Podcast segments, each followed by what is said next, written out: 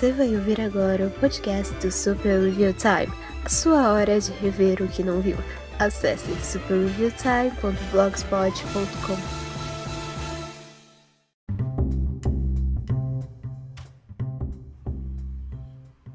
It's the end of the world as we know it. It's the end of the world as we know it. And I feel fine.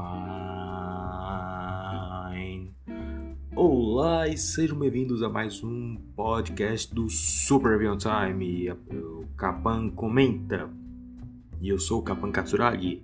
O Kapan que comenta no Kapan comenta.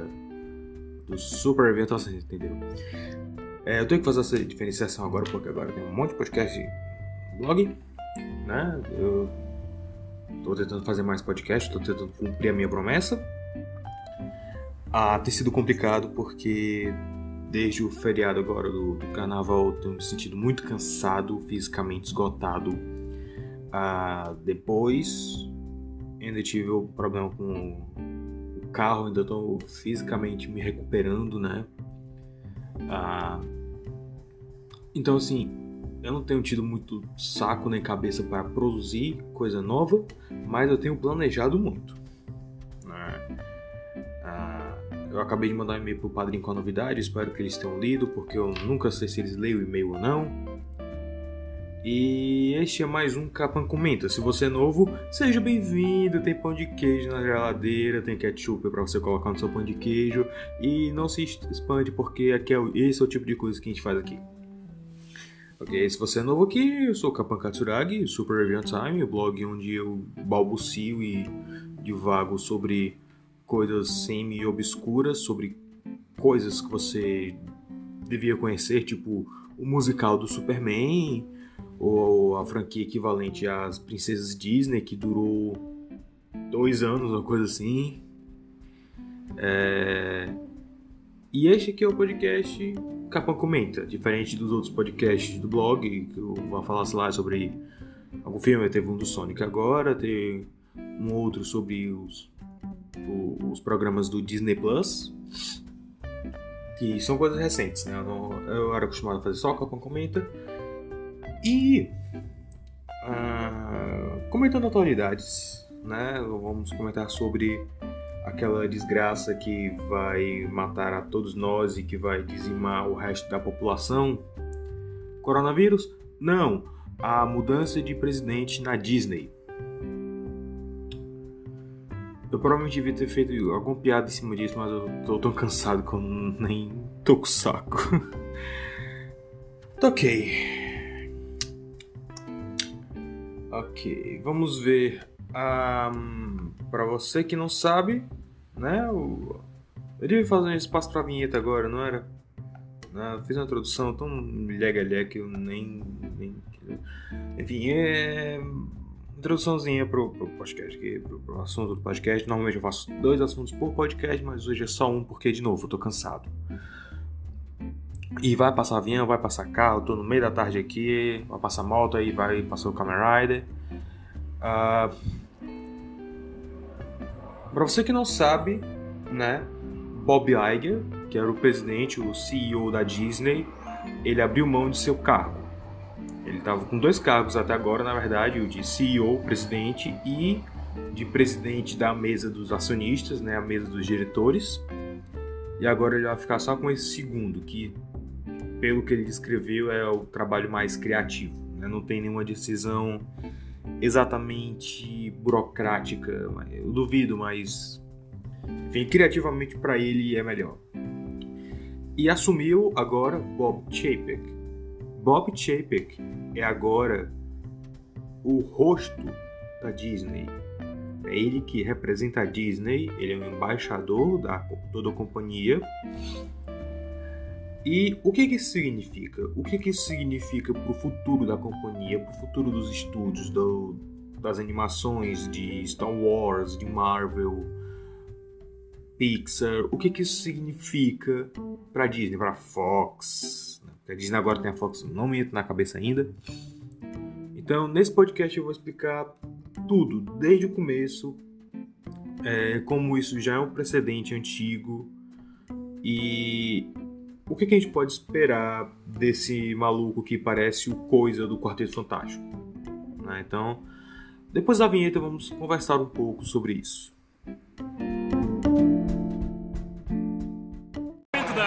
Principal de Baixa é o Clube do Mickey da Disney. Quem virá até a House of Mouse? Todos vão até a House of Mouse. Lá dentro todos vamos agitar. Todos curtem já na House of Mouse. É só divertir, é sempre curtir. Pois vamos abrir para a House of Mouse. Vem a festa já vai começar. Depois os bons tempos são para celebrar. Vamos ver o que há para fazer. Há muitos amigos para conhecer. Estão todos cá e não vão sair. Sabem como fazer sorrir. Ei, rapariga, vamos lá dançar. Da casa fora a rodopiar. Lá dentro então nós vamos agitar. É sempre curtir. É nesta House of Mouse.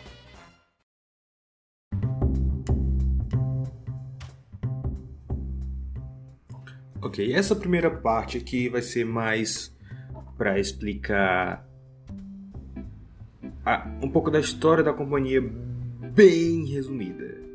Tá, vamos resumir bastante aqui. Deixa eu só ligar o monitor porque eu escrevi, eu tô com dois monitores, um com os links que eu vou usar e outro com o roteiro. Então, vamos lá.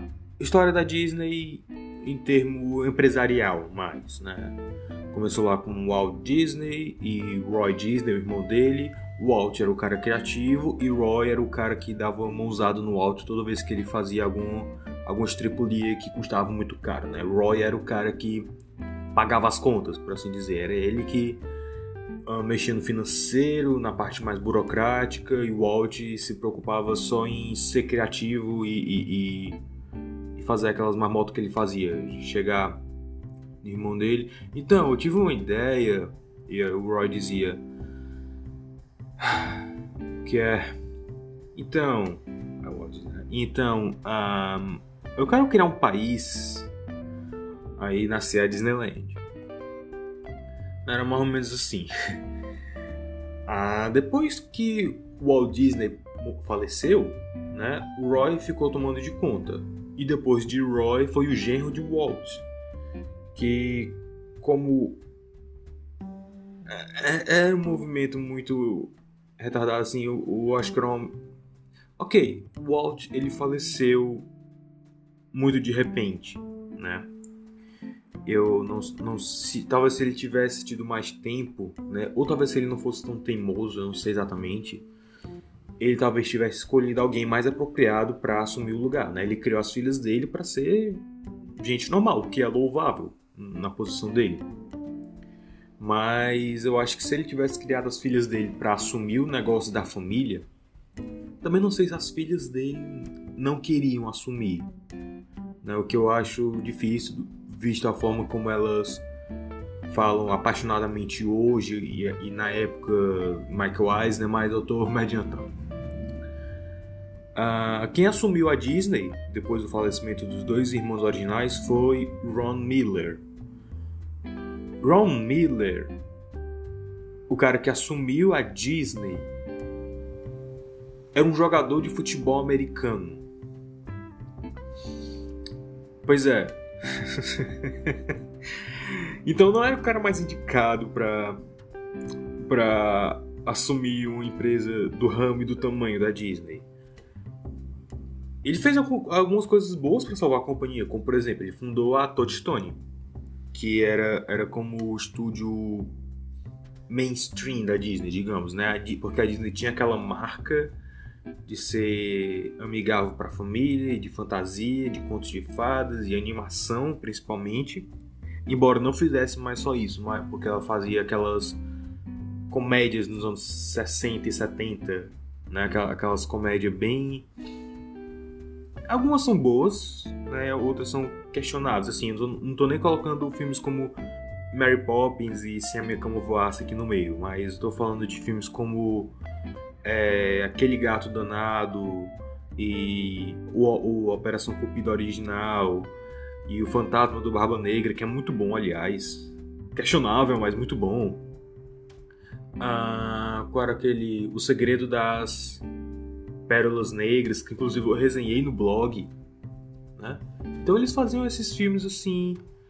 Ah, de comédia, de aventura, de suspense, thriller. Né? O Mistério das Esmeraldas Negras. Esmeraldas? Não. Pérolas Negras é um thriller de suspense.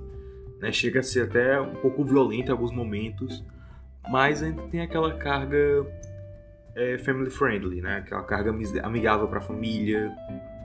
Não tem nada de obsceno, nada de, de vulgar. A Touchstone era o estúdio feito para fazer filme para esse público, para o público adulto normal, para adolescente. Aí veio filmes como a Splash, né? O primeiro filme do estúdio já tinha nudez e já tinha piadas tipo: vocês nunca viram um homem que dormiu com peixe e coisas assim. Splash é muito bom, na verdade. Eu gosto muito de Splash. Não vi a sequência ainda, mas eu tô. Enfim. Ah, então eu fazia filmes assim, filmes comuns, né? É, então foi um, uma boa decisão do, do Ron Miller. Muito bom. Mas ele não era bem visto por Wall Street, né, pelos investidores sérios. Ele acabou sendo chutado para fora da companhia. Ele até faleceu um tempo atrás, que foi ano passado. Ah, e aí quem assumiu foi Card Walker, que também deu a sua contribuição, mas também não era exatamente muito bem quisto. E aí depois ficou uma coisa meio nublada, uma coisa meio ah, vaporizada, né? Porque ninguém sabe. Era um, era um tempo de muita incerteza. Foi o tempo que o, o filho, né, o sobrinho do Walt, o filho do Roy Disney, que também era Roy, só que era Roy O. Disney ou era Roy E. Disney, eu sempre confundo os dois. Ele começou a fazer uma campanha para trazer alguém de fora para salvar a Disney. Isso foi já nos anos 70, final dos anos 70. Coisa assim, final dos anos 70, começo dos anos 80. Eu escrevi tudo isso lá no blog, também tem a retrospectiva da Disney. Se você quiser olhar, Tio Walt, lá no blog. Eu conto isso tudo em muito mais detalhes. Inclusive fazendo paralelo da Disney como empresa com os filmes e tal, porque isso é importante. A, a, a qualidade dos filmes meio que acompanha o nível da, da companhia, de certa forma. Não é sempre, mas tem um paralelo. Então, o sobrinho de Walt, Roy, chamou um cara de fora para poder chefiar a Disney, porque tinha um cara, um dos acionistas, que estava comprando ações da empresa e ele ia de vender elas separadamente. Ia vender os parques para uma empresa, e vender estúdio de animação para outra empresa, ia ser um caos, ia ser tipo o que aconteceu com a MGM. Só que a MGM não era do tamanho da Disney, tá passando um avião, antes. A MGM não era do tamanho da Disney, a MGM não tinha um parque próprio, não tinha uma biblioteca de filmes valorosa como a Disney. Né? Tanto é que tem alguns filmes da MGM foram parar na Warner, outros foram para universal, eu acho, enfim. Tá, tá espalhado, tá uma zona. Então, quem, quem é esse estrangeiro, quem é esse estranho que de repente agora é a, o rosto da Disney? Michael Eisner. Michael Eisner, ele era CEO da Paramount e esse cara é o salvador da pátria. Esse cara salva a Disney. Ele chega, ele, Jeff, Jeffrey Katzenberg, que era o presidente da, do departamento de animação, né, eles chegaram no meio no meio do fogo cruzado, tava no meio da produção de Caldeirão Mágico. Daí você tira como é que tava a situação, né? E assim, quando eles chegaram, o Katzenberg não sabia, ele não tinha domínio sobre o negócio de animação, tipo, ele mandou editar o Caldeirão Mágico, os caras, cara, não é assim que funciona, não é processo de criação de um filme animado não é o mesmo de um filme live action. Não existe essa, essa, esse pedaço de, de, edição. A gente faz tudo bem apertado. Aí ele dane-se, eu vou editar. Ele foi lá e editou porque o filme tava muito ruim, ele tentou salvar o filme melhor que ele pôde. E aí Mark Eisner levou a Disney a um crescimento absurdo, né?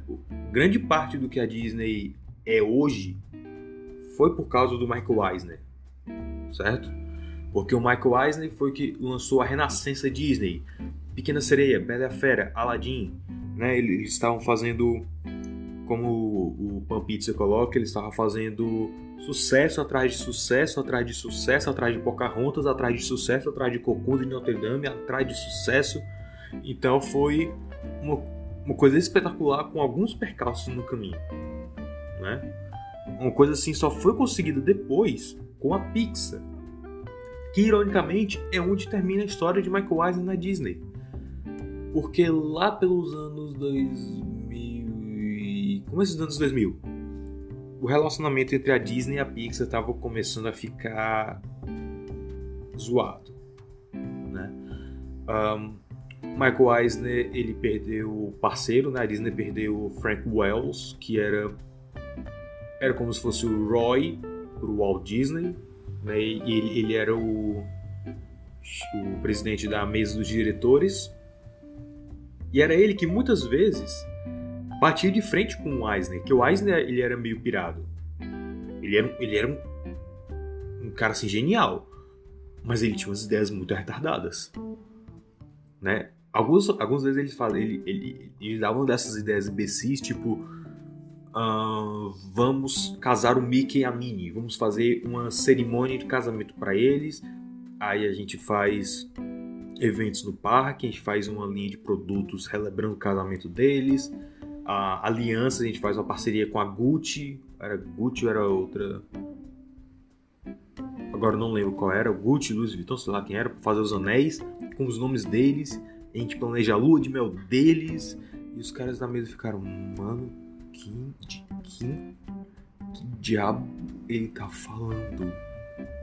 Né? Então ele tinha umas ideias muito imbecis, mas era tipo pra provocar os caras a a fazer alguma coisa. A, tipo, é, saber nada é impossível, né? Mas a gente tem que desenhar uma linha no chão para saber até onde a gente pode ir. Né? A gente tem que ter um limite, a gente faz o que puder até aquele limite. Mas era para impulsionar os caras a criar alguma coisa boa. Eu tô, eu tô no nariz estúpido também, perdão. Então, o que foi que aconteceu pro Michael Eisner ser chutado da Disney. Né, a ponto do Roy Disney, o cara que trouxe ele, ter que fazer uma campanha para chutar ele para fora. Pouco sucesso nos filmes, né? Os filmes realmente caíram de qualidade. A gente vê, teve filmes como Atlantis, Planeta do Tesouro, Nem Cavacatuça, O Galinho Chicken Little. E aí, assim, era irônico porque a Pixar, que era basicamente o estúdio independente que a Disney estava financiando, estava fazendo muito mais sucesso do que a Disney. E estava naquele, naquele, naquela torrente de sucesso sem ter os percalços, sem ter o seu Pocahontas, sem ter o seu Corcunda de Notre Dame. Isso no sentido financeiro, tá? Não tô colocando aqui a qualidade de Corcunda nem de Pocahontas. Pocahontas é meh e Corcunda é a melhor coisa que a Disney já fez. Então, mas os dois foram foram bombas na bilheteria. É, isso não é novidade e é história, basicamente. Mas. E aí o que aconteceu? Michael Eisner começou a expandir a Disney de uma forma absurda. Né? Começou com o Card Walker, que fez mais parques. Na verdade, o outro parque que assim Walt Disney fundou a Disneyland. Ele tinha um projeto para Flórida, de fazer uma cidade lá. Não deu certo. O irmão dele é, fundou então o Walt Disney World, que, seria, que era outro parque. Card Walker, ele fundou a Tokyo Disneyland, mas é porque os japoneses queriam. É uma história muito interessante, inclusive, que ele tava colocando cada vez mais e mais dificuldade para os caras, né, dizendo, não, ó, vocês vão construir tudo, a gente só vai dar a, as propriedades intelectual, vocês custeiam tudo. Ele, certo, certo, certo. Ele, tá bom, então bora. Porque ele não queria fazer outro parque ali, né? Ele achava que não ia dar retorno, mas os caras estavam querendo, então fizeram. Michael Eisner tentou fazer o mesmo negócio. Só que ele fundou a Euro Disneyland, que hoje é conhecido como Disneyland Paris. Que foi um desastre do começo ao fim, demorou muito tempo para se pagar. E eu acho que a Euro Disneyland foi o começo do fim do, do gás criativo do Michael Eisner. Né? Aí depois ele foi comprar a ABC. E assim, Michael Eisner, o estilo de gestão dele era micro. Ele queria se envolver em tudo, ele queria saber de tudo e era muita coisa para ele fazer, era muita responsabilidade. Ele chegou a, a bater no hospital duas vezes por causa disso. Isso tem tudo contado no livro Disney War. É muito interessante, inclusive, se você puder ler, leia. Eu acho até que eu coloquei na lista de produtos da Amazon no, no blog. É, se você comprar por lá, você ajuda o blog se manter e tal, etc. Mas tem tudo contado lá de como o Michael Eisner ficou abatido depois da morte de Wells, de como ele brigou com Jeffrey Katzenberg porque não promoveu ele, acabou assumindo o cargo de ser tanto o diretor da mesa como CEO, o que tanto é um estresse muito grande como assim bota o Eisner como o líder absoluto da companhia. Não tem ninguém assim, ele responde a ele mesmo e a mesa de diretores, basicamente. Então, ele tinha muito poder, ele ficou muito louco com poder e, de novo, ele comprou a ABC, o estilo de gerenciamento dele era micro, ele queria se meter em tudo. E aí ele tomou algumas decisões que foram um, questionáveis, como por exemplo, é, chegou nas mãos dele um roteiro de um piloto para uma série que talvez fosse dar sucesso, né? De um cara que talvez vocês conheçam chamado J.J. Abrams. O piloto era de Lost. Michael Eisner disse não. Pois é. Michael Eisner também disse não para outra série que talvez vocês conheçam, chamada CSI. Mas Michael Eisner disse sim para um reality show que foi o que gerou No Limite, e na primeira edição desse reality, um dos participantes, depois que ele chegou, o primeiro participante que foi eliminado, quando ele chegou em casa, ele cometeu suicídio. É. complicado. E aí, tipo, teve outras. outras tantas, tantas, tantas, tantas, tantas brigas internas na ABC, na Disney por causa desse cara e toda a treta com a nova onda do Imperador e dor de cabeça desgraçada. O Michael Eisner começou muito bem, mas ele terminou desgraçadamente na Disney. Teve que ser expulso, basicamente, né? Ele foi demitido da Disney. Quem assumiu o lugar dele? Bob Iger. Bob Iger era CEO da ABC e ele chegou como salvador da pátria, como o Eisner chegou lá. Porque quando o Eisner saiu, o Steve Jobs, que era o, o, o presidente da, da Pixar, se eu não me engano, ele era mais o presidente corporativo junto com o Ed Catmull, era, o Ed Catmull era presidente da parte técnica, o, o John Lasseter da parte criativa. Era, o, o Steve Jobs era o CEO da Apple e a Pixar era tecnicamente da Apple. Enfim, o que aconteceu? Steve Jobs ele disse que ele não ia é, negociar com a Disney enquanto Michael Eisner estivesse lá. Então você daí você tira o quão odiado esse cara era quão odiado Michael Eisner era nessa época. Quando o Bob Iger chegou, eles conversaram e aí a Disney comprou a Pixar. Simples assim. E aí. Um, Iger ele foi treinado sob a tutela de Michael Eisner. Então, ele colocou o que ele aprendeu à prova. Saiu fazendo a feira. Comprou Marvel, comprou Lucasfilm, agora há pouco comprou a Fox. E aí ele decidiu sair e colocar Bob Chapek no lugar. A gestão de Eisner era bem diferente da gestão Eisner. Michael Eisner ele queria estar envolvido em tudo. Bob Iger ele ele, ele deixava os caras trabalhar, né? Uh, em alguns casos isso não funcionava, como por exemplo quando eles compraram os Muppets, né, que foi mais ou menos no mesmo período que eles compraram a Pixar. Né, 2004 foi esse é um assunto para outro, outro, outro vídeo, outro podcast, sei lá o quê. Mas eu acho até que eu expliquei na retrospectiva, não lembro agora. Acho que eu expliquei, não em tantos detalhes, mas foi bem rápido. Enfim, quando a Disney finalmente comprou os Muppets, eles não faziam ideia do que fazer com os personagens. Eles não fazem até hoje. Eles fizeram Muppets Mágico de Oz, que foi incrivelmente questionável, que é estranho porque tipo tinha gente lá que trabalhou com Jim Henson.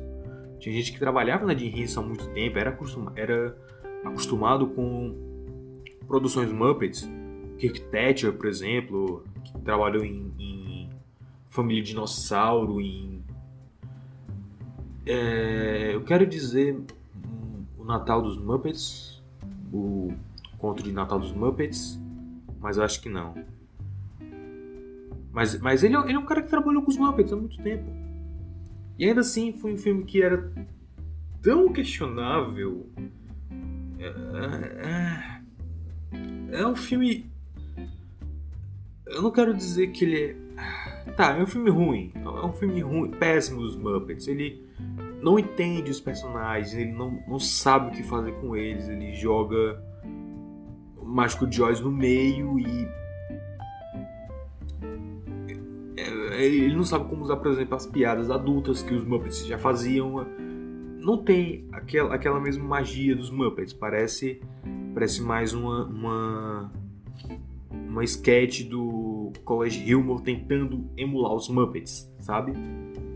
Só que era sério era, era sério, era oficial. Então eles deixaram os Muppets na geladeira. Só em 2011 é que é que veio o Jason Segel e fez o reboot, soft reboot dos Muppets. E Jason Segel era um fã hardcore dos Muppets. Ele amava os personagens. A estratégia do Eisner foi basicamente isso. Ele comprou a Marvel, ele botou gente que ama os personagens no lugar, gente que sabe o que está fazendo, e deixou eles trabalhar. Chegava só para ver como é que tá o andamento, depois sair e tal. E aí a gente teve o universo cinemático da Marvel, que quando você para pra pensar é uma parada absurda, porque eles pegaram o planejamento que eles fazem nos quadrinhos, né, em uma mega saga, e conseguiram fazer isso com filmes multibilionários. Isso é, isso é surreal. Você para pra pensar nisso você tem vários filmes de vários diretores, de vários produtores, mas todos eles apontando para o mesmo caminho. Tipo, nem todos os filmes são bons. Pantera Negra é um saco, Capitã Marvel é meh. Você tem filmes fantásticos no meio, você tem filmes que, tipo, não, não vão fazer a menor diferença na sua vida se você não assistir. Mas todos eles apontavam para o caminho. Da mesma forma com quadrinhos. Os quadrinhos tem quadrinhos fantásticos, tem quadrinhos meio, quadrinhos que não faz menor não, não faz a menor diferença na sua vida.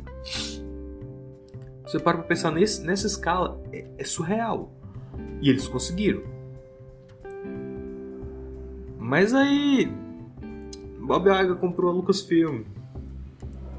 E aí que os problemas começam. Porque eu não acredito. Vai passar um avião, tá bem baixinho aqui. Vocês estão ouvindo o avião? Aproveitar pra botar o meu soro aqui, velho. Enquanto o avião tá passando, eu tô botando não. Soro. Ah, ah. Talvez diminua os fungados agora. Talvez diminua os fungados e eu comece a espirrar mais, eu não sei. Não sei nem se esse negócio tá na validade. Ok. O problema é, eu não acredito que o pessoal que tá à frente da Lucasfilm ama Star Wars da mesma forma que Kevin Feige, que tá à frente da Marvel, ama os personagens da Marvel. Eu não acredito. Não acredito. É gente que. É, é, é como os jornalistas de entretenimento de jogos hoje que se dizem nerds. Né? Porque ser nerd hoje é um negócio. Não é resultado de uma paixão real sobre a, produto, sobre a marca, sobre os personagens, sobre as histórias. É um, é um negócio. E quem está ditando o que é ser nerd hoje é o mesmo pessoal que antigamente zoava a galera. É o mesmo pessoal que. Mano, eu acabei de. Eu vi há pouco tempo Doutor Doliro 5. Esse filme é de 2009. E aí, tipo, tem uma hora que a, a filha do Dodô do Liro. Dodô do Liro. Dodô do Liro é, é, é o. É um Dodô que fala com humanos, ah, meu pai. Ela tá começando a sair com o Ranger Vermelho de SPD. E aí, tipo, ele não acredita que ela fala com os animais, ela chama a cadela dele, aí pergunta alguma coisa que só ele saberia, né? Que ela saberia também. E aí, tipo, ela fica meio que zoando ele porque ele usa lençol de Star Wars. Isso em 2009. 2009, se você fosse um, um nerd com mais de 20 anos, você provavelmente seria zoado também. Eu, pelo menos, ia receber um olhar torto. Era o tempo que estava começando a mudar um pouco mais, que estava começando a fazer ser construído essa o cenário que a gente se encontra hoje, onde ser nerd é, é descolado, é legal, é cool, é um business válido. E aí o mesmo pessoal que diz dito que essa nerd é, é o que a. Eu esqueci o nome dela. A Maia do Liro tava fazendo no filme. Né? O mesmo pessoal, mesmo pessoal. Então. É. A Kathleen Kennedy tomou péssimas decisões em Star Wars. No começo foi bom. No começo a gente teve Star Wars Rebels, que é a terceira melhor coisa. Não, Segunda melhor coisa que a Disney já fez com Star Wars. A terceira sendo o filme do Han Solo e a primeira sendo o crossover de Phineas e Ferb. E isso não é uma piada. Mas assim que chegou o Despertar da Força, a gente viu os sinais. A gente só não queria acreditar. Né? Porque a gente, na época a gente achava que, assim como os filmes da Marvel, eles estavam apontando para alguma coisa, eles iam direcionar a alguma coisa. Só que os filmes da Marvel, o precedente deles é quadrinhos, vários autores, todos em acordo sobre qual fim seria da Mega Saga. Você tinha a Mega Saga da, sei lá, da Guerra Civil, e aí tinha um cara fazendo os quadrinhos da saga principal, mas tinha outros tantos em vários outros gibis escrevendo histórias que se passavam durante esse período e ou então preparando para esse para essa mega saga, mas todos eles sabiam o que, que ia acontecer, quem ia morrer, quem ia mudar de lado. Eles tinham um, um certo acordo ali nas reuniões. E Star Wars não aconteceu isso. Star Wars foi mais o equivalente a um jogo de frescobol não, frescobol você tenta ajudar o outro, né? É mais um jogo de ping-pong, né? Tava com o J.J. Abrams, passou pro, pro outro maluco lá, voltou pro J.J. Abrams. E aí você fica sem saber exatamente o que aconteceu, você... Não parecia que eles tinham um plano, sabe? Ah, quando era com o George Lucas, pelo menos você tinha uma mente criativa por trás daquilo tudo gerenciando. Você tinha vários, você tinha escritores, você tinha outros tantos artistas, gente fazendo ah, design de personagens, criação de mundo, mas quem estava por trás de tudo isso era uma pessoa, era um cara, era um maluco e era o George Lucas. Se ele fez um trabalho bom ou ruim, varia. Mas tinha uma visão sólida. Né? Ele sabia o que ele queria fazer. O problema é que a visão dele às vezes era meio zoada e às vezes aceita críticas. Né? Por exemplo, a trilogia clássica é ótima. Ele tinha um, um, uma ideia bem sólida de um começo, meio e fim. Vai, Kamen Rider! Ele tinha um, uma estrutura sólida de uma narrativa começo, meio e fim. Na nova trilogia, também. Só que, como ele mesmo disse, eu não quero. Eu quero contar como se fosse uma aula de história. Eu quero contar como um personagem chega do ponto A ao ponto B, como ele se transforma do cara legal para um ditador. Esse é o único problema só. Né? E assim, eu acho que naquela época não tinha ninguém para dizer que ele estava errado, porque era o George freaking Lucas. Kathleen Kennedy não parece ter a mesma paixão, ela parece estar mais importada em atrair o público jovem, descolado e millennial, engajado em causas sociais e que bebe café de soja e usa coque samurai e vocês sabem onde eu quero chegar. Ao invés de tentar agradar aos caras que já eram fãs de Star Wars? Mas por quê? Porque agora os fãs de Star Wars são vilão, eles é que são os preconceituosos, os machistas, os xenófobos. Ai, sai, nugget. Então, estabelecemos aqui algumas coisas importantes. Estabelecemos aqui a história da Disney, em termos empresariais. Semaru Shoka Jigoku no Kundan. Estabelecemos, estabelecemos aqui a história da Disney empresarialmente, seus presidentes, né? Bem por cima. Quem é Bob Iger, quem é Michael Eisner, quem é Bob Chapek? Não.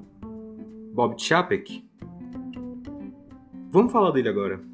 Depois da vinheta dos comerciais que eu preciso tomar uma água aqui.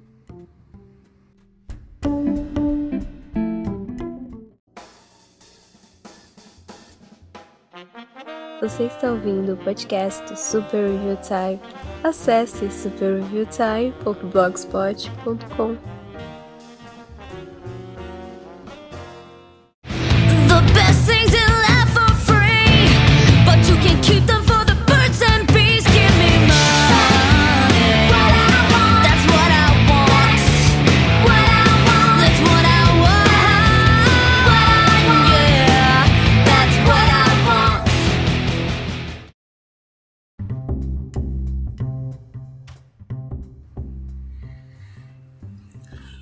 Ok, quem raios congelantes é Bob Chapek?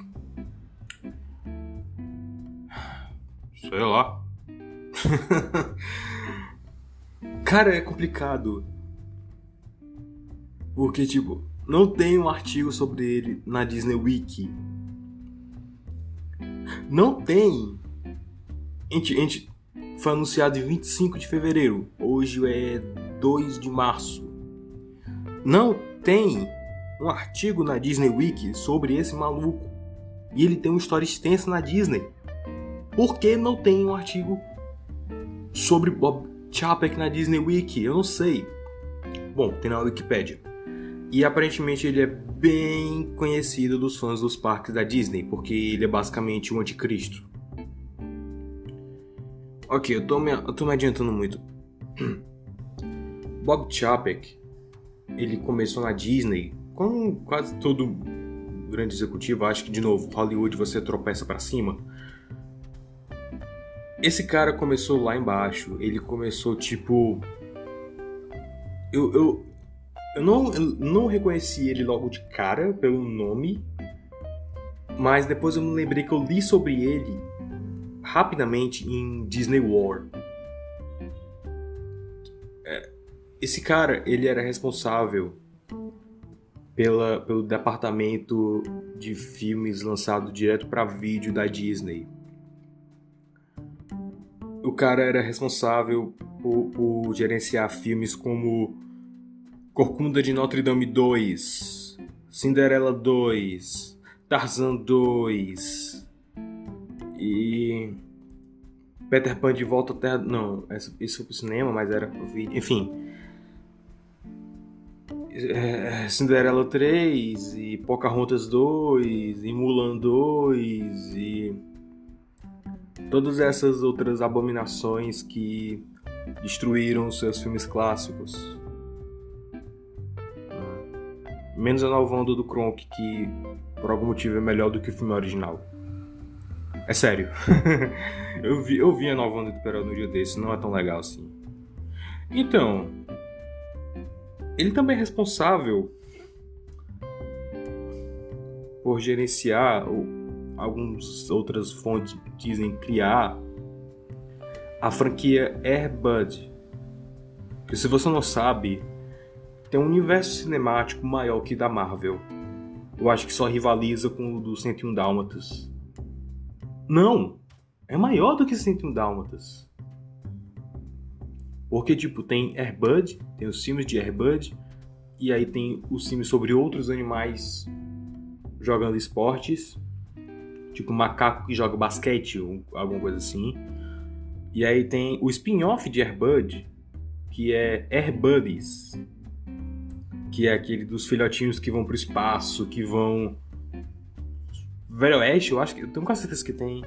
Tem aquele Chihuahua perdido em Beverly Hills, sei lá o que é. Eu tenho quase certeza também que é a mesma. Também é um spin-off de, de Airbud. E aí tem o spin-off do spin-off, né? Que é o spin-off de Airbuddies, que é o Santa Buddies. E aí tem o spin-off do spin-off do spin-off, que é Santa Paws. O Santa Paws é um spin-off, enfim. É um universo cinemático gigantesco de Airbud. E esse cara tava à frente disso. Ele também passou um tempo na Walt Disney Picture, Pictures, que era a, a antiga Buena Vista Pictures, né, que era a distribuição de filmes, tanto da Disney como da Touchstone, como da Pixar. É, Walt Disney Pictures, que também teve um papel importante na criação dos remakes live action. Né? Isso eu estou vendo aqui do artigo do Cartoon Brew, né? Tem um, alguns tweets aqui do pessoal reclamando, pessoal botando fogo na fogueira.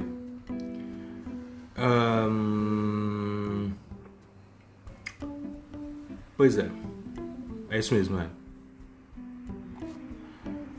Ah. Então, qual o problema desse cara? Por que, que ele é tão odiado? Bom, ele é, ou menos era, o presidente do, da subdivisão de parques. O que, olha, eu vou, eu vou, eu vou devagar um pouquinho agora, mas por favor, fica comigo, é importante. É, é, é para você ter uma ideia do, do de como está organizado a, a Disney como empresa, certo? A gente tinha a Disney Interactive, né? Que antes era Disney Computer Software ou coisa assim. A Disney Interactive que produzia e publicava os jogos da Disney, né? Incluindo aí Kingdom Hearts também, tinha participação, uh, jogo de skate, jogo baseado nos filmes, era Disney Interactive que gerenciava. Uh, a Disney Interactive não estava tendo mais tanto retorno, mais, mais porque os caras à frente de, dessa divisão não sabiam muito sobre o business da indústria de jogos digitais. E aí mesclaram a Disney Interactive com a Disney Consumer Products, que é a divisão de, de produtos da Disney, né, que gerenciava, por exemplo, licenciamento de boneco, de livro, de quadrinho, de toalha, de é, comida e assento para privado, enfim, essas coisas. É, dividir, não, mesclaram as duas coisas. Eu não faço ideia do porquê, mas o Muppet Studio tá sob essa, essa divisão. Eu acho que. Eu já falei isso em outros podcasts.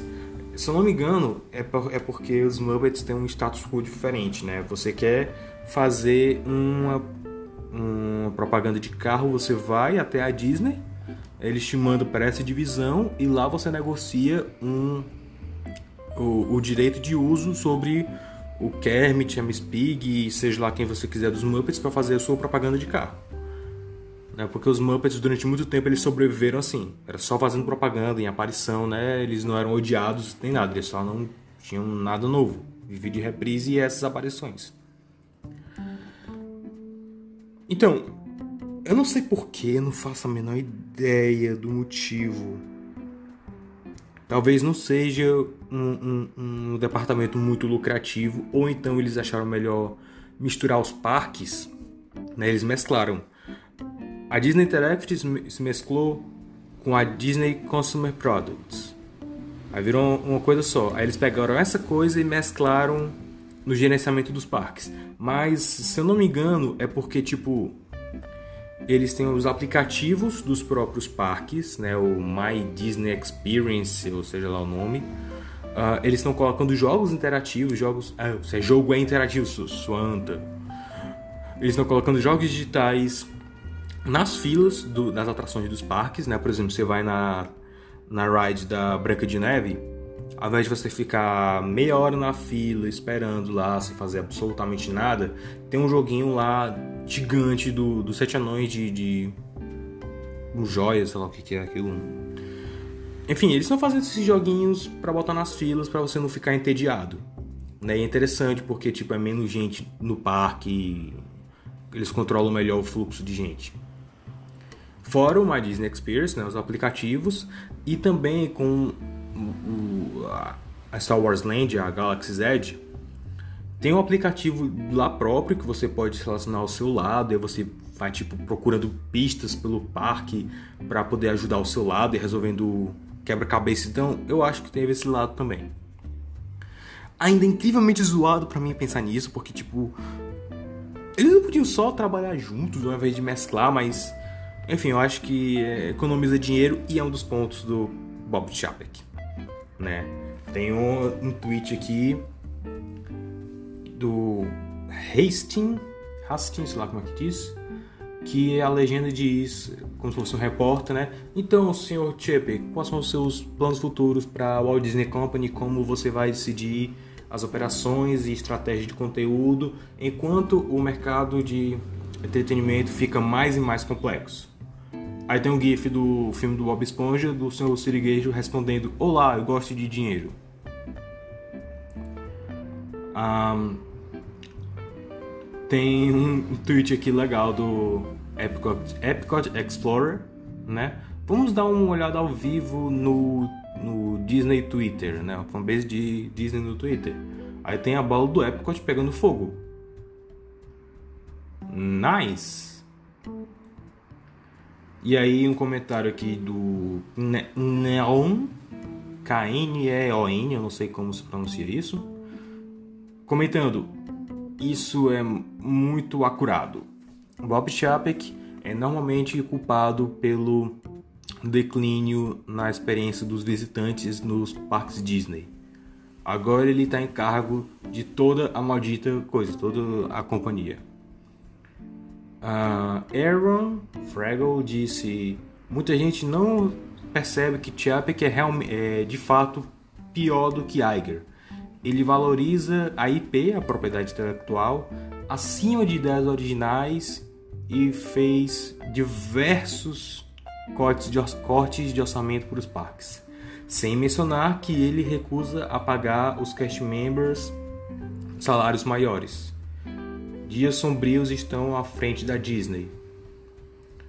E esse aqui que eu acho engraçado do Disney Dude, né? Just Jason.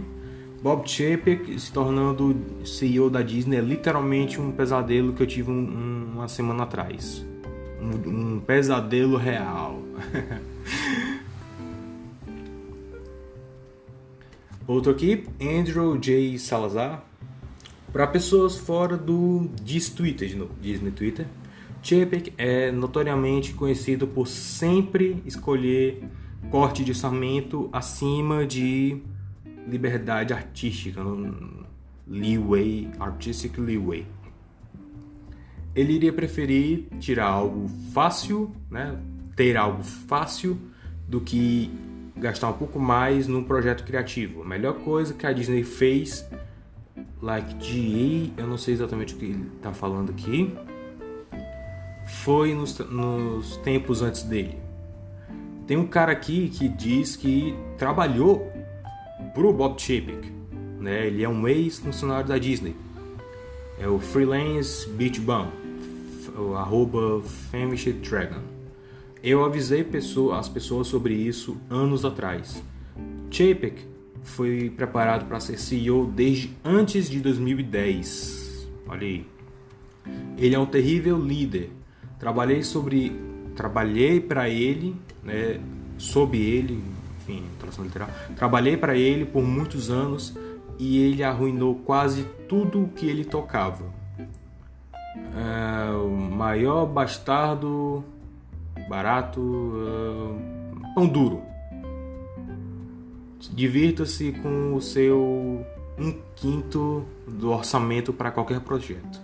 Então, como dá para ter uma ideia, né? Bob Chapek não é o cara mais amado pelo pela fanbase hardcore dos parques Disney. E eles têm motivos para isso. Agora, eu não acompanho tão de perto, especialmente porque eu nunca pisei no parque Disney, eu nunca pisei fora desse país amaldiçoado por Deus. Por, e eu não sei não sei como é que tá a situação nos parques, não sei como é que tá o lance dos visitantes, eu tive que olhar alguns vídeos aqui. Pelo que eu pude perceber, um, tá uma desgraça, realmente. Tá tipo super lotado, eles não estão conseguindo controlar o fluxo. Tem tido decisões imbecis. O que é engraçado porque assim, algumas decisões imbecis eles conseguem passar por decisões boas e que são que fizeram sucesso com o público. Por exemplo, eles removeram a clássica atração da Torre do Terror, baseado na, na Twilight Zone.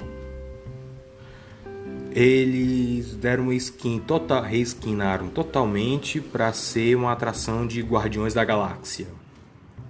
Isso foi absurdo, foi todo mundo na internet reclamando, dizendo que era, era uma blasfêmia. E aí depois todo mundo começou a gostar. O, problema é que, tipo, precisava ter matado uma atração clássica para fazer isso. É tipo, é uma decisão sobre IP, é uma decisão sobre propriedade intelectual. Um, eu não sei exatamente quanto eu me sinto em relação a esse em específico, mas. Até porque assim, a atração, pelo que eu vi, é boa, é legal, é divertida. Tem umas tecnologias interessantes, parece que é, é, é, tem uma narrativa interessante, mas eu tenho mais problema com a Great Movie Ride, né? Uh, que ele que tinha cenas de filmes clássicos, tipo Mary Poppins, mas não só da Disney, tinha Mágico de Oz, aí tinha Casablanca, tinha filme de faroeste, tinha... era uma atração interessante. Né? Eu acho que eles não queriam tipo pagar direitos autorais para Warner ou alguma coisa assim, ou outros estúdios. E aí eles reconstruíram a parada toda para ser uma atração do desenho recente do Mickey, que tem o terceiro pior design de personagens que eu já vi na minha vida. Nossa, cara, isso, isso me parte o coração se eu tivesse um. Porque, tipo, era uma atração emblemática, né? Como eu acho que também era Hollywood Tower of Terror, mas essa me atinge um pouco mais. Claro, mudanças podem ser feitas, a gente, o ser humano é naturalmente resistente a mudanças. Vocês lembram quando o Instagram mudou a, a logotipo? Pois é, a gente é muito resistente a mudanças. Algumas mudanças são boas, outras são ruins, e outras fazem coçar a cabeça e perguntar o quê? Pelo que eu ouvi, a atração tá interessante, fizeram uma reformulação total lá, estão usando tecnologia nova, a menos a menos que seja algo do nível da Mystic Manor, eu vou continuar achando que é uma, que é uma ideia terrível. Pronto, agora os caras estão cortando azulejo ali no vizinho, vai ficar o barulho da serra aí irritando vocês, tô nem aí. Ah, mas dá pra notar que essa não é uma qualidade muito boa de Bob Chapek, né? Por exemplo, ele, ele reformulou uma uma montanha russa inteira para fazer os incríveis, né? Uma montanha russa dos incríveis na época do filme que foi uma merda, vale ressaltar, foi uma desgraça. Aí teve a construção do Pixar Pier, que divide opiniões. Ah, alguns acham que é uma boa porque tipo alguns acham que é ruim porque é, um, é uma lente só para Instagram. Você vai lá para bater foto, para fazer pose, para postar no Instagram e ganhar like. Outros dizem, tá, mas qual é o problema disso? Já eu vejo, pelo que eu pude acompanhar pelas discussões, o problema é mais porque Bob Chapek aumentou os preços de tudo e cortou custos. Aí você fica, cara, é a freaking Disney. Eles têm dinheiro. E tipo, você, você cortar custos pro Imagineering, que é o pessoal que faz os parques, né? Ah, é, é, vai meio contra a filosofia original do Imagineering. que tipo, era deixa os caras fazer o que eles quiserem, né? Aí, claro, eu, eu acho que a, a a gestão Eisner foi boa nesse sentido, que, porque ele dava um limite e forçava os caras a ser criativos, mas tipo, se eles precisassem de mais dinheiro, eu não duvido que eles iam pedir. Então, hum, é complicado. Bob Shaper que é, é o capeta pro Disney Parks. Mas eu vi um vídeo agora de um cara de três anos atrás dizendo que Bob Chapek ia ser provavelmente o próximo CEO da Disney. E ele estava certo. Mas além disso, além de ser uma previsão muito acertada, ele falou um negócio certo. Quando Bob Iger estava sob o, o, a tutela do Michael Eisner, ele queria impressionar o Michael Eisner. E o Bob quando, como ele tá, estava sob a tutela de Bob Iger, ele queria impressionar o Michael Bob Iger a gente sempre tenta impressionar alguém, né, que a gente julga superior, seja seja nossos chefes, seja nossos pais, seja alguma figura de autoridade, nosso professor, ou seja aquela crush, né? O mesmo é exatamente o mesmo princípio. Você começa a ir atrás dos interesses dela, começa atrás de fazer os gostos dela, de consumir os interesses dela, às vezes de uma forma assim surreal, né? Porque você você quer a aprovação dela, né? E, e é, eu vejo isso da mesma forma também com pais. Você quer agradar seus pais, você quer ah, chega uma idade que você não quer mais tanto, mas é próprio da idade. Ah, mas no geral você quer agradar eles, você quer a aprovação deles, Mesma coisa com o chefe, especialmente porque ele paga teu salário. E nisso, nesse processo de tentar agradar alguém, você se torna um pouco como esse alguém. Às vezes da maneira errada. Às vezes você não entende exatamente por que aquele alguém faz determinada coisa. E aí você faz a mesma coisa tentando você tenta emular essa coisa, essa atitude, esse costume e o resultado sai errado por algum motivo, você não sabe exatamente o que é. É mais ou menos assim que eu via o Chapek tentando fazer os gostos do Iger. Porque o Iger, ele comprava IPs, né? ele comprou, comprava grandes IPs e deixava os caras trabalhar. Aí o Chapek deve ter visto isso, ok. Então ele gosta de IP externa, vamos usar essas IPs. E aí ele começou a fazer essas trocentas reformas desnecessárias nos parques, começou a trocar a atração clássica por isso. Um... E assim, algumas atrações não me incomodam muito, como por exemplo a Vitmulega Submarina ser substituída por Nemo. Não, não. É um filme mais em voga, é um filme que te dá mais, um pouco mais de liberdade para fazer coisas interessantes com os personagens, não vai mudar tanto a atração e ainda é um, uma referência engraçada, porque Nemo, Capitão Nemo, pois é.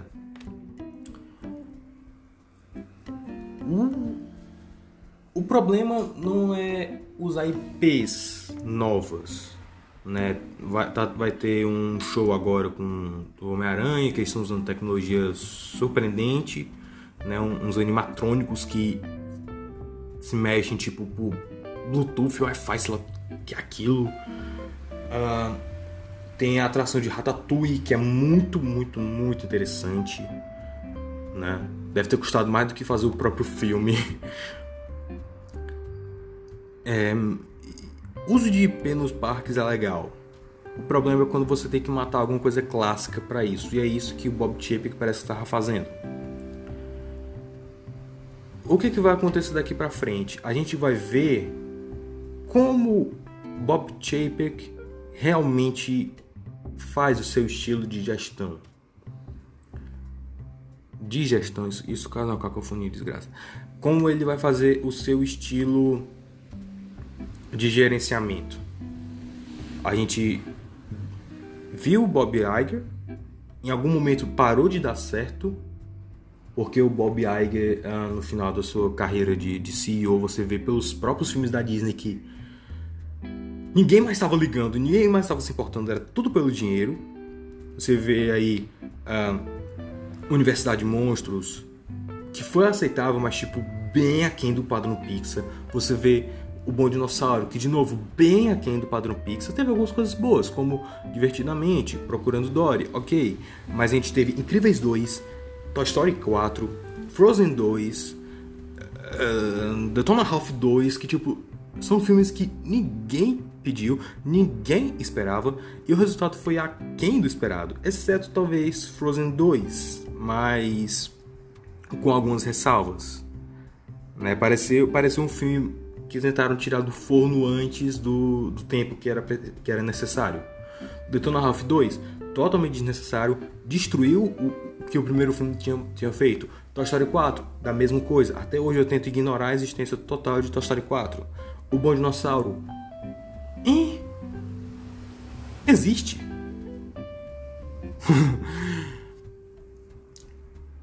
hum, filme da Marvel começou a cair um pouco também, mas teve o ultimato, então não foi como se eles tivessem perdido muita coisa. Star Wars foi o que mais sofreu, né? Todos, todos esses casos a gente vê o aproveitamento de uma grande IP sem necessariamente saber por que aquela IP fez sucesso. Ou sem entender essa IP totalmente. Para poder fazer uma história que continuasse no mesmo nível, no mesmo padrão, no mesmo universo. Sabe como, por exemplo, ah, tem alguns, algumas séries que eles têm uma rotatividade de escritores? É tipo, em um episódio específico um personagem faz algo que é totalmente fora dele, sabe? Ele toma uma atitude totalmente um ou mais atitudes, ele passa o episódio todo totalmente diferente do que ele deveria ser e depois volta tudo ao normal.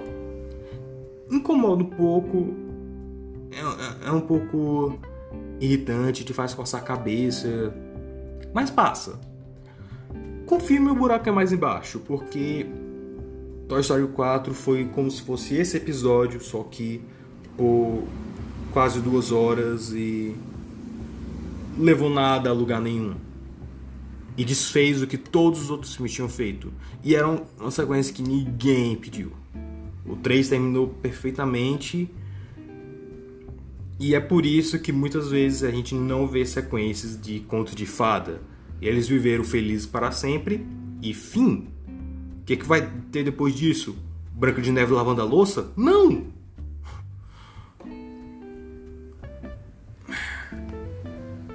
Esse foi o final da gestão Iger. E como eu disse, há muito tempo, já estava dando sinal de, de cansaço, sinal de vencimento. Assim como Michael Eisner. No começo ele era o salvador da pátria, terminou como um pária. Bob Iger saiu antes que ele se tornasse um pária. E ele só não se tornou esse um pária do nível do Michael Eisner porque ele é genuinamente um cara legal ele é genuinamente um diplomata. E porque o departamento de marketing da Disney é sensacional, caramba. Você vê você vê assim os trailers, a material promocional desses filmes ruins da Disney recente, da Disney, da Pixar, da Marvel, Star Wars, e eles fazem parecer como se fosse uma coisa boa. O departamento de marketing da Disney é o melhor do mundo, tão pouco dos seus advogados. Eu acho que eu me divaguei demais agora, mas enfim. O meu ponto é: Bob Chapek pode ter sido a, a Kathleen Kennedy dos parques Disney. Mas a, a promoção dele para CEO traz duas boas notícias. Primeira, outra pessoa vai assumir o lugar dos parques Disney. Talvez melhore. Talvez melhore. Quando o Bob Iger assumiu, né, quando chutaram o Eisner, Bob Iger, ao invés dele injetar dinheiro em coisa nova, ele injetou dinheiro nos parques para consertar o que estava quebrado, para limpar a, a, sujeira que o Michael Eisner tinha feito, o Disney's California Adventure, que durante muito tempo foi um, uma punchline comum, inclusive nos Simpsons. Né? Quando você, você é uma punchline nos Simpsons, está na hora de você repensar a sua vida. Ou não, sei lá, os Simpsons estão. O cara lá, Hank Azaria, diz que não vai mais fazer o Apu porque não é politicamente correto alguma merda assim, então. Ah. Enfim, isso é um assunto para outro dia. Eu tô devagando demais aqui. Eu tenho que terminar de lavar a louça ainda. Sim, eu estou, eu estou na internet reclamando sobre empresários mega multibilionários e eu não terminei de lavar minha, minha louça. Mas lavei tipo 90%, então vai se lascar. Quem quer que vá assumir, talvez ele já chegue com aquela mentalidade: ok, vamos consertar o que está quebrado, vamos, é, vamos conversar com os empregados, com os cast members, vamos ver o que, que eles querem de melhoria, vamos talvez aumentar, porque tipo, saíram umas notícias recentes de cast member da Disney que estavam vivendo assim pobreza extrema, estavam morando no carro, que, que, passou mal, foi bater no hospital. Então é, é complicado, né? E assim, agora tá tudo muito mais público, muito mais transparente. Não tem como a Disney fugir disso por tanto tempo. Então talvez eles queiram consertar isso antes. Deu a mesma treta quando o Michael Eisner foi sair fizeram a votação lá entre os cast members, entre os outros funcionários dos outros departamentos Disney, todo mundo queria o Eisner fora. Bob Iger não, porque o Bob Iger ele é aquele tio gente boa, né? Pelo menos ele se apresenta assim. Então, é, o problema realmente era o Bob Chapek, que era o pão duro. Então, quem foi entrar agora, que eu não, não lembro agora se já anunciaram ou se ainda vão anunciar, mas talvez vá consertar as coisas dos parques, vá é, aumentar o salário dos caras que eles merecem. Ser cast member da Disney deve ser o um inferno na Terra, deve ser deve ser um inferno no céu, eu acho, porque tipo é um trampo muito, muito, muito difícil você fingir alegria 24 horas, né? E assim, atuar um negócio cansativo. Então, quem está na Disney trabalhando, seja, seja um, um, cozinheiro, seja um face character, seja um zelador, eles estão de certa forma também atuando. Um, então é um trabalho desgastado, ser um trabalho desgraçado. E eles merecem um salário maior e dignidade. E aí talvez ele comece a consertar algumas coisas, baixar o preço de outras, né? Porque é, pelo que eu vi descrevendo, e algumas pessoas descreveram, parecia muito aquele período das trevas dos parques Disney, que tipo, entrou um par de, de, de, de diretor que basicamente transformou os parques da Disney em um shopping de luxo. Você não ia mais para ir para uma atração, você ia para comprar coisa. Era o foco deles era vender quinquilharia, tanto é que eles colocaram loja na saída de algumas rides. O Claro, depois eles foram chutados para fora e foram trabalhar na Gap, então já te diz alguma coisa. E aí, com isso, talvez os parques sejam consertados. E Bob Chapek talvez se mostre um presidente melhor do que Bob Iger. O tempo vai dizer. Bob Iger vai continuar na companhia até o final do contrato dele, até 2021, dezembro de 2021, mas só como presidente da mesa dos diretores. Então, o que, que eu espero? Eu espero melhorias, eu, eu, eu espero que é, o Chapek tente consertar a maioria das besteiras que o Iger fez nesse, nessa última reta. É. É basicamente isso. Porque assim, a gente teve uns anos muito ruins com a Disney agora. Eu espero que melhore. Eu espero que ele veja a ascensão da animação 2D e como isso pode ser usado. Porque, tipo, a gente teve a série da Netflix, o Ovos Verdes com Presunto. Aquilo é tudo animação à mão, mas é feito no computador. É, é, é a animação tradicional de certa forma. Então, talvez isso traga alguma alguma vantagem, né? alguma melhoria na animação, pelo menos visualmente. Porque Frozen 2 ele é tão visualmente impressionante que chega a ser maçante alguns momentos, é. é. tipo, ao invés de você estar tá interessado na história, você está tipo, olha a riqueza de detalhes. Que é ok, mas quando eu vou ver um filme eu não quero ver exatamente riqueza de detalhes. Eu quero ver a história antes. Ah, e fica difícil focar na história com tanto detalhe. Tem, pelo menos para mim, né, que é um problema que eu descobri que eu tenho desde o trailer do remake de Bela e a Fera. Então, basicamente é isso. A gente não sabe muita coisa sobre Bob Chapek, porque ele parece ser um cara bem focado nos parques. Em termos de histórico, ele não parece ser tão público quanto os outros outros executivos da Disney, mas é isso aí. Então, vou, vou, vou nem fazer vinheta aqui pro final. Eu espero que vocês tenham gostado do podcast. Espero que tenha jogado alguma luz sobre toda essa situação. Se você é novo por aqui, sim, eu discuto muito sobre executivos de estúdios de entretenimento, porque sim. Uh, e olha lá o blog, tem umas coisas interessantes. Eu escrevo blog faz quase praticamente 10 anos. Uau, faz 10 anos que eu escrevo blog. Uh, e tem umas coisas muito interessantes lá, filmes que talvez você tenha assistido quando era moleque, quando você era criança e não lembre muito. Tipo, Os Quatro Aventureiros passavam no SBT, eu escrevi sobre esse filme. Uh, e filmes que talvez você não tenha visto, mas seja interessante ver, seja interessante conhecer, tipo O Último Unicórnio. Né? Tem alguns filmes assim. Então, uh, você gostou desse episódio? Você tem alguma sugestão? Você, o que, que você acha do Bob Chapek?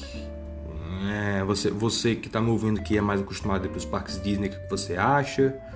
Uh, o Anchor ele tem uma opção de mandar uma mensagem de voz, seja pelo computador ou seja pelo aplicativo. Então, uh, você pode mandar uma mensagem para mim, eu vou ouvir aqui no podcast, eu vou comentar. Né? Se você está ouvindo isso pelo Spotify, baixa o aplicativo do Anchor, sei lá. ou então pega no, no, no, computador e grava de lá, se você tiver microfone. Se não tiver, o celular tem um microfone muito bom. E eu acho que é isso. Agradecer aos padrinhos João Carlos e o Cauã Alves, que nunca tem deixado o Joshua, Joshua passar fome. né? E eu tô planejando mais brindes, eu tô planejando as coisas interessantes, né? Lê meu livro também, O Mar de Amor Desconhecido, tem na Amazon e tal. Olha lá no blog, tem os links lá, tudinho. Tem uma aba, aba de loja também lá no blog, você pode comprar camisa, você pode comprar caderno, pôster, cartão, adesivo, imã, tudo com design feito in-house, feito por mim, pelo yours truly, eu não sei como traduzir essa expressão em inglês, dane-se. E eu vou lá terminar de lavar a louça, beber uma água, é, trabalhar nos próximos projetos. A gente está em março, né? Mês do Dr. SUS. Tem dois artigos do Dr. SUS e tem um vídeo no final que não é de Dr. SUS, mas eu quero fazer porque eu quero aproveitar a onda de Mulan. Né? Então, as obrigações que, que me obrigam a, fazer isso. Né? Então, até mais, eu sou Kapan Katsuragi, desligando.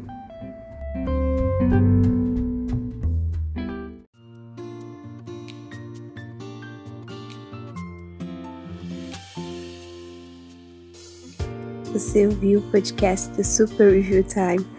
Para mais resenhas e vídeos de coisas semi-obscuras, acesse superreviewtime.blogspot.com.